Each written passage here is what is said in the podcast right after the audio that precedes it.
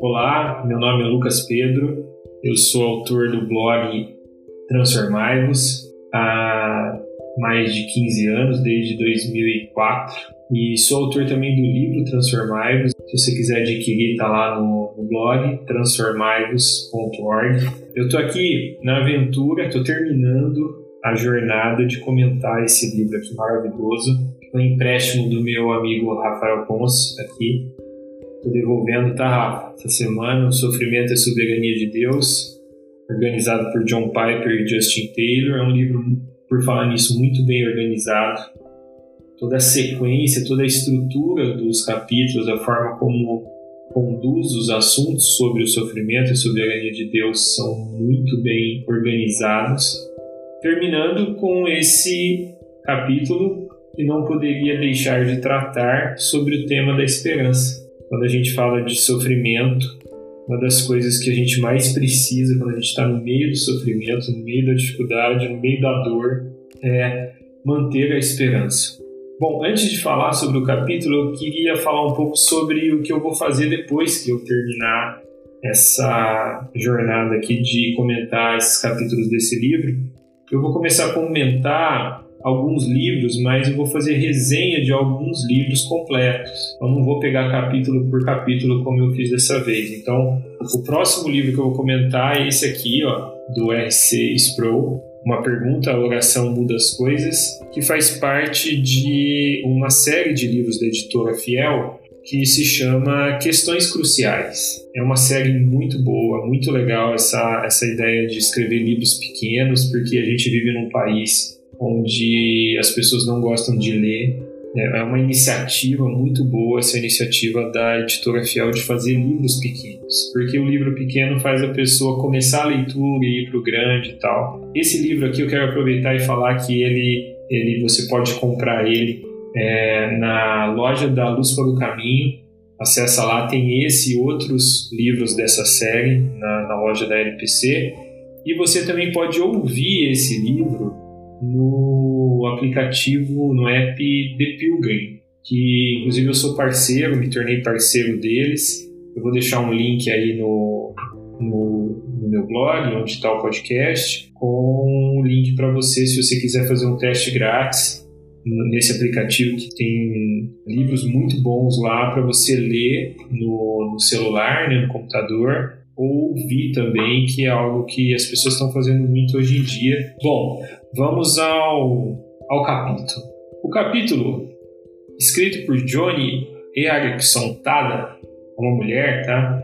Se chama Esperança, a melhor das coisas. E eu fiquei muito contente ao saber que o título desse capítulo é inspirado no filme que daquele filme maravilhoso que eu esqueci agora ah, o nome que ah, que no Brasil leva o nome de Um Sonho de Liberdade. Você já deve ter visto, é um clássico, né? Virou um clássico do cinema que é protagonizado pelo Tim Robbins e tem aí o coadjuvante maravilhoso que é o Morgan Freeman. E uma frase que o personagem do Morgan Freeman fala para o protagonista, que é o Tim Robbins, é a seguinte: Red, nunca se esqueça, a esperança é uma coisa boa, talvez a melhor de todas. E uma coisa boa jamais morre. Pois é, é esse capítulo foi inspirado nessa frase do livro, do, do filme, e esse capítulo foi escrito pela, pela Johnny, como eu falei, que é uma mulher que se tornou, uma mulher cristã, que se tornou tetraplégica num acidente de mergulho. Então, o capítulo, posso dizer que foi o capítulo mais pesado para mim, no sentido de impactante mesmo, de transformador para mim, por ser uma, uma autobiografia da autora que se tornou tetraplégica, manteve a sua fé, teve dificuldades para manter sua fé, se revoltou no princípio diante do que tinha acontecido com ela, e isso é uma coisa totalmente aceitável, essa revolta que ela teve no começo. Ela conta que a experiência no tratamento, enquanto estava em tratamento no hospital, logo que sofreu acidente, de ter que ficar por horas e horas é, estendida num equipamento de bruço, olhando para o chão, para os órgãos, para os ossos da coluna ali se organizarem. e ela revoltada com Deus, mas ela vai contando essa experiência de refazer a sua relação com Deus por meio da palavra de Deus. Isso que me chamou muita atenção. Ela teve a ajuda de uma amiga que colocava a Bíblia em alguns salmos numa cadeira de forma que ela nessa posição de bruxa olhando para o chão ela pudesse ler a Bíblia e lendo a Bíblia ela foi tendo uma religação com Deus apesar do de estar totalmente inconformada com o fato de ter se tornado tetraplégica. Hoje ela é uma mulher que é palestrante, ela é uma mulher que faz parte de uma ONG internacional que ajuda tetraplégicos no mundo todo, graças a essa esperança que ela, ela re, recebeu de, de Cristo de volta e dessa religação que ela teve com Deus, apesar do sofrimento que ela passou. Então, um, um dos subtópicos aqui desse capítulo muito forte, ela, ela diz o seguinte: Deus pode nos tirar da desesperança. Nesse contexto, e é muito forte o capítulo, como vocês já devem ter ouvido, uma narrativa, uma pessoa contando a história da própria vida, contando algo que ela experimentou, é algo muito mais forte do que você tecer argumentos teológicos, intelectuais a respeito de qualquer coisa. Ela está falando do que ela passou. Ela está falando da, da, do relacionamento dela com Deus no meio de uma situação de sofrimento que, sinceramente, para mim é angustiante só de pensar na ideia de ficar tetraplégico, ficar vivo tetraplégico, mexendo apenas a cabeça. E ela conta aqui detalhes de como isso é difícil. Né? Ela conta detalhes de, de enquanto ela ainda estava no momento de desesperança e, e, mesmo depois que ela restabeleceu a comunicação dela, a relação dela com Deus, ela conta como é difícil manter essa esperança, manter essa felicidade, e ela fala como que isso vem diretamente de Deus e da palavra de Deus, essa esperança no meio do sofrimento. Uma das coisas que mais me chamou a atenção é que ela diz o seguinte: eu vou ler para vocês. Vocês sabem quem são as pessoas realmente deficientes? São aquelas e muitas delas são cristãs que ouvem o despertador tocar às sete e meia da manhã, jogam as cobertas para o lado, pulam da cama, tomam um banho rápido, engolem o café da manhã e correm pela porta da frente. Elas fazem tudo isso por meio do piloto automático, sem parar uma só vez para reconhecer seu Criador, seu grande Deus que lhes dá vida e força a cada dia. Amigo cristão, e isso aqui eu li eu li como se fosse para mim. Amigo cristão, se você vive assim, você sabe que Tiago 4,6 diz que Deus se opõe a você? Deus resiste aos soberbos, mas dá graça aos humildes. E quem são os humildes? São pessoas humilhadas pelas suas fraquezas. Pessoas que fizeram cateterismo e cujas válvulas do reservatório preso à perna vazam sobre o carpete novinho de alguém e ela vai contando as pessoas que são humilhadas em suas fraquezas.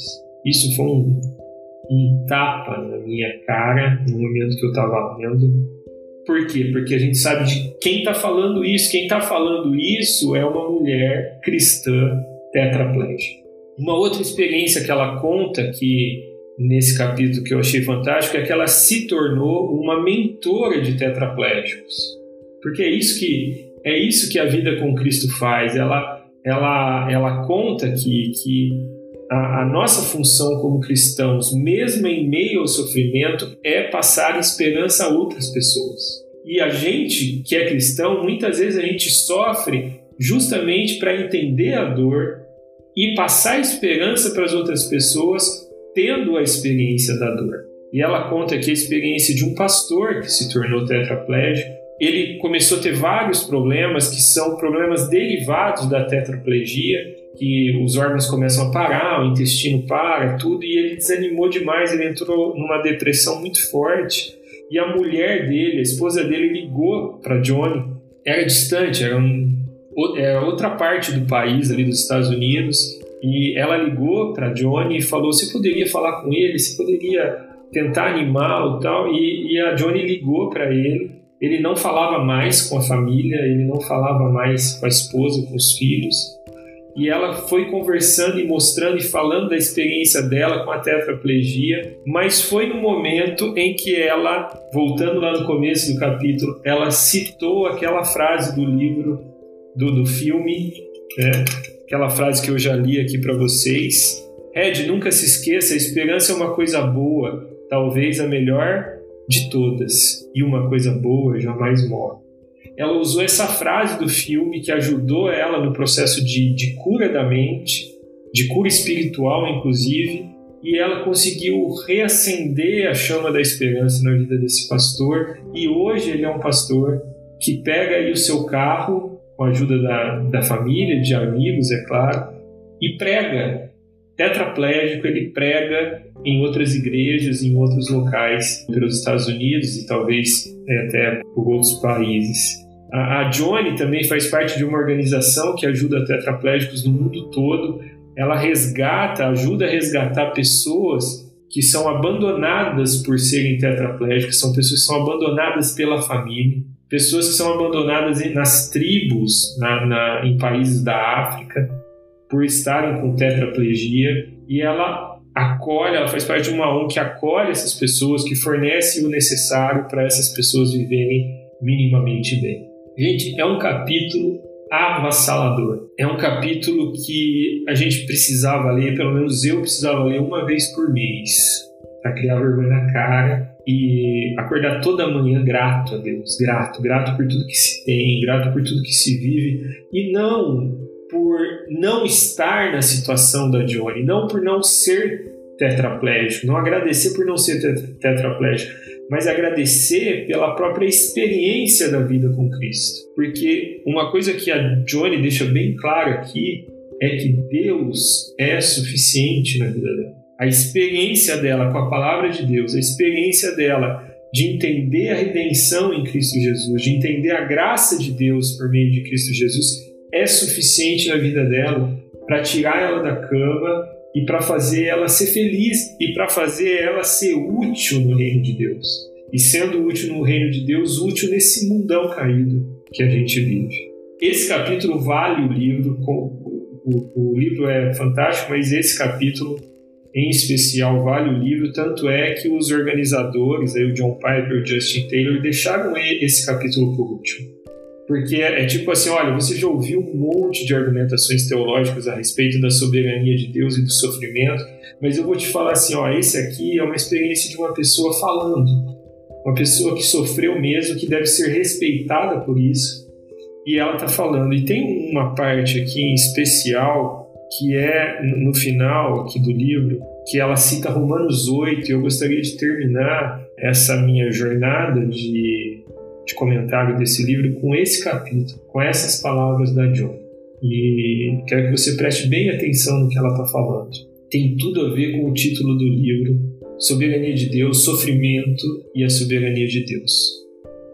Diz o seguinte: Romanos 8,18 diz que podemos considerar nossos sofrimentos presentes como não dignos de ser comparados com a glória que há de ser revelada em nós. Eu já disse isso antes, mas devo dizê-lo de novo, pois com segurança espero levar esta cadeira de rodas para o céu. Bem, eu sei que isso não é teologicamente correto, mas espero levá-la e colocá-la num cantinho do céu. E então, no meu corpo novo, perfeito, glorificado, andando com pernas agradecidas e glorificadas, parar perto do meu Salvador, segurando suas mãos perfuradas, direi: Graças te dou, Jesus e ele saberá que o que eu disse é para valer, porque ele me conhece. Ele me reconhecerá da comunhão que agora compartilhamos em seus sofrimentos. E eu direi: Jesus, tu vês aquela cadeira de rodas?